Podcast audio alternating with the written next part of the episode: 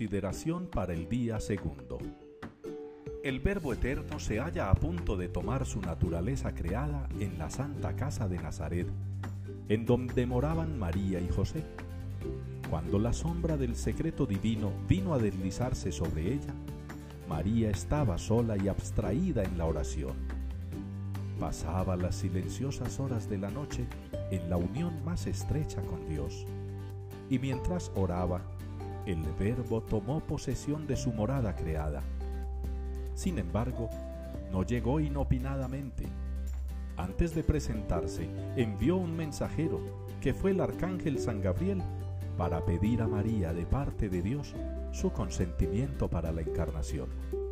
El Creador no quiso efectuar ese gran misterio sin la aquiescencia de su criatura. Aquel momento fue muy solemne. Era potestativo de María el rehusar.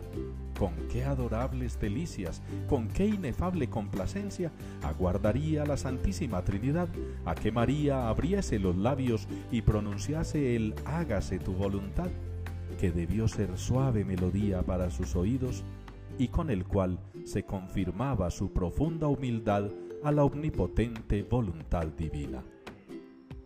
La Virgen Inmaculada ha dado su asentimiento, el arcángel ha desaparecido, Dios se ha revestido de una naturaleza creada, la voluntad eterna está cumplida y la creación completa. En las regiones del mundo angélico estallaba un júbilo inmenso, pero la Virgen María ni le oía ni le hubiera prestado atención a él. Tenía inclinada la cabeza y su alma estaba sumida en un silencio que se asemejaba al de Dios.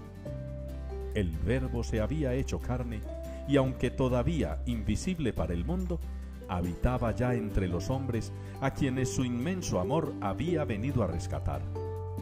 No era ya solo el Verbo eterno, era el niño Jesús revestido de la apariencia humana y justificando ya el elogio que de él han hecho todas las generaciones en llamarle el más hermoso de los hijos de los hombres.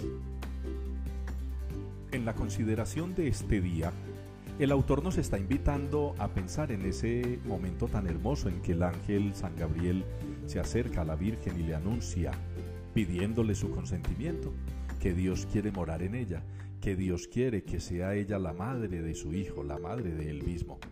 Y que ella, aceptando esa invitación, esa propuesta, entrega todo su ser para convertirse en la madre del Salvador. Y es en ella, en su vientre virginal, donde se va formando el niño Dios, aquel de quien estamos preparando la venida, el nacimiento, la verdadera fiesta de la Navidad. Qué tan bueno pues que cada uno de nosotros en este tiempo vaya tomando conciencia de la necesidad que hay de limpiar la mente, de limpiar el corazón y también la casa, ¿por qué no?